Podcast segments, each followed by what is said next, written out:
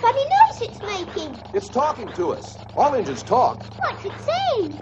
It's saying chitty chitty chitty chitty chitty chitty chitty chitty chitty chitty chitty chitty bang bang chitty chitty chitty chitty bang bang chitty chitty bang bang Chitty chitty bang bang. Chitty chitty bang bang. chitty bang bang chitty chitty bang bang chitty bang bang chitty chitty bang bang chitty bang bang chitty chitty bang bang oh you chitty chitty bang bang chitty chitty bang bang we love you and in Con esa onomatopeya, Chiri Chiri Bang Bang, sonaba uno de los primeros coches voladores que imaginamos en el ámbito del cine, de la ilusión.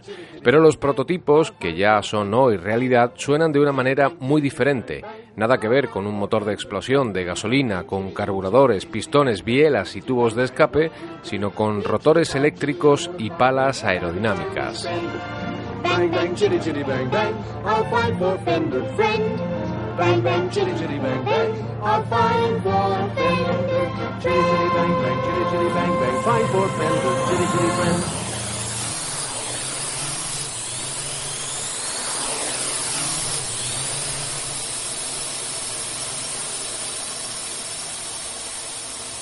Así suena Cora, el prototipo fabricado por la empresa Kitty Hawk y que será probablemente uno de los primeros coches que veamos volar como vehículo utilitario urbano. Sabemos cuándo será y sabemos dónde ocurrirá. En Nueva Zelanda, antes de 2025, se pondrá en marcha un servicio de aerotaxi utilizando esta nueva tecnología.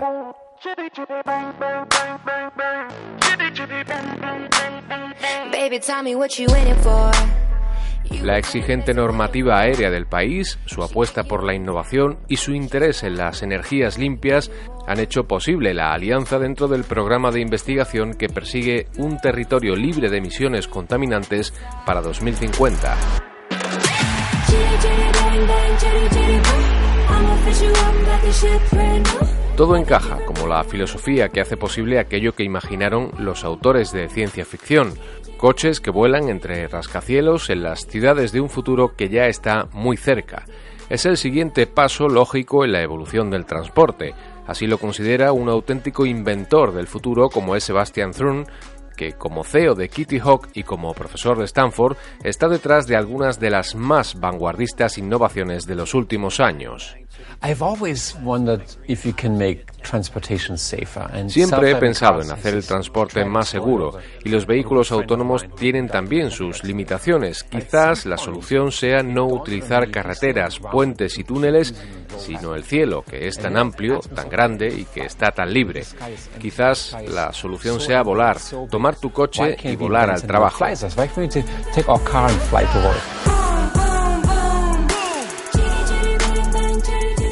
Tan evidente como la solución es la pregunta, el temor. ¿No incrementará el número de muertes en accidentes al colisionar en altura?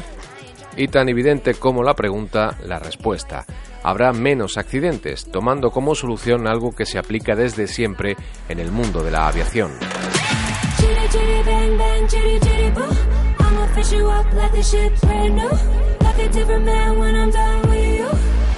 Let's do it this way. So on the ground, say you have two roads and, and they're at a right angle. Uh, En el suelo tenemos dos carreteras en las que el tráfico circula en paralelo y que tienen intersecciones en ángulo recto. Y para evitar las colisiones tenemos señales de stop. En el cielo, si quieres ir en una dirección, irás 30 metros por encima o por debajo de la dirección contraria o perpendicular. Utilizando la altitud, utilizando la tercera dimensión, se evitan los conflictos de circulación, así que es más fácil en el el aire que sobre el suelo.